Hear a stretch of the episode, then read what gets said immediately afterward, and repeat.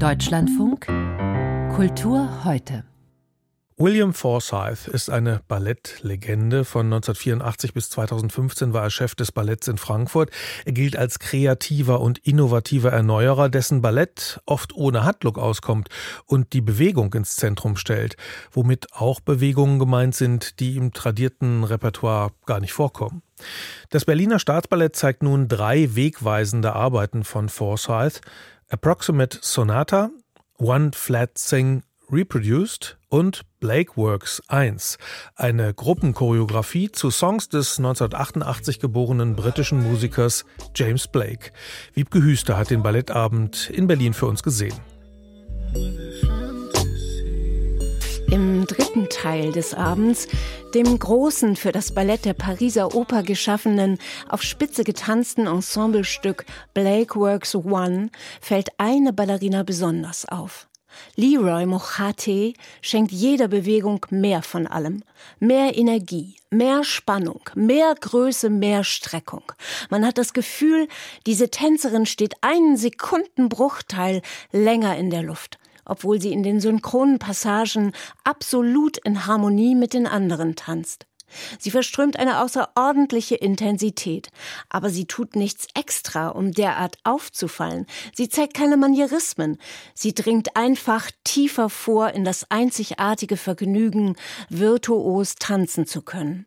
Es scheint ihr mehr zu bedeuten als allen anderen, und deshalb strahlt sie das stärker aus als jeder andere auf der Bühne der Deutschen Oper an diesem Abend. Leroy Mochates Tanzen ist das, worauf das Publikum an einem Ballettabend wartet. Sie leuchtet, so sehr kostet sie das Tanzen aus, so sehr erfüllt es sie, so sehr hat sie ihre eigene Meinung darüber, was Tanz ist.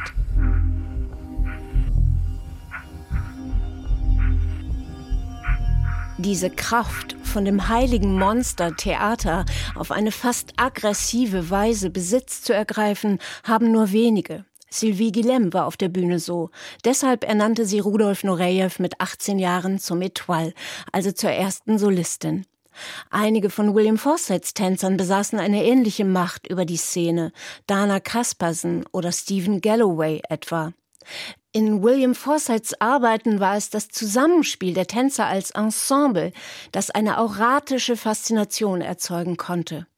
Das sieht man auch beim Staatsballett Berlin. Gastballerina Polina Semjonova ist eine erste unter technischem makellos Tanzenden. Ihre Exzellenz stellt sie liebenswürdig in den Dienst einer Gesamtleistung, in der vielleicht etwas mehr die Männer als die Frauen auffallen. Aber diese Momente, in denen sich die Härchen im Nacken sträuben, diesen Schauer, den erzeugt nur das Erscheinen von Leroy Mochate. Die non-binäre, schwarze Südafrikanerin trat im Alter von 16 Jahren noch in einer Männervariation beim Prix de Lausanne an und gewann. Nach einem Engagement beim Béjar Ballet in Lausanne kam sie zum Ballett Zürich, wo Ballettdirektor Christian Spuck sie bat, ihm nach Berlin zu folgen. Nun tanzt sie Frauenrollen auf Spitze. Wenn man bedenkt, dass noch vor 20 Jahren heftig diskutiert wurde, ob klassische Ballettensembles in der Lage wären, William Forsyths komplett anti-intuitiv phrasierte Tänze mit ihren heftigen Stops, abrupten Richtungswechseln und wilden Ausbrüchen zu tanzen. Und ob sie nicht, wenn sie sich diesen neuen Freiheiten überließen, die klassische Reinheit verlören, die Schwanensee erforderte. Das war natürlich auch damals schon Quatsch. Aber es ist hinreißend, in Berlin zu sehen, wie klassisch heute William Forsyths Versuche, das Ballett cool aussehen zu lassen, wirken. Fast wehmütig schaut man auf die vier gelassen und witzig umeinander herumtanzenden Paare in Approximate Sonata.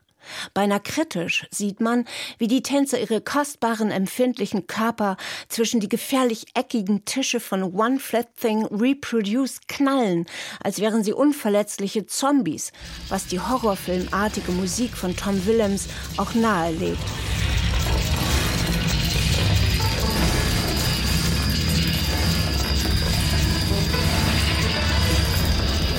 Man darf niemals den Anteil der Tänzer daran unterschätzen, eine Choreografie logisch und zeitgenössisch aussehen zu lassen, von heute und nicht veraltet. Wiebke Hüster über einen Abend mit drei Ballettklassikern von William Forsythe in Berlin.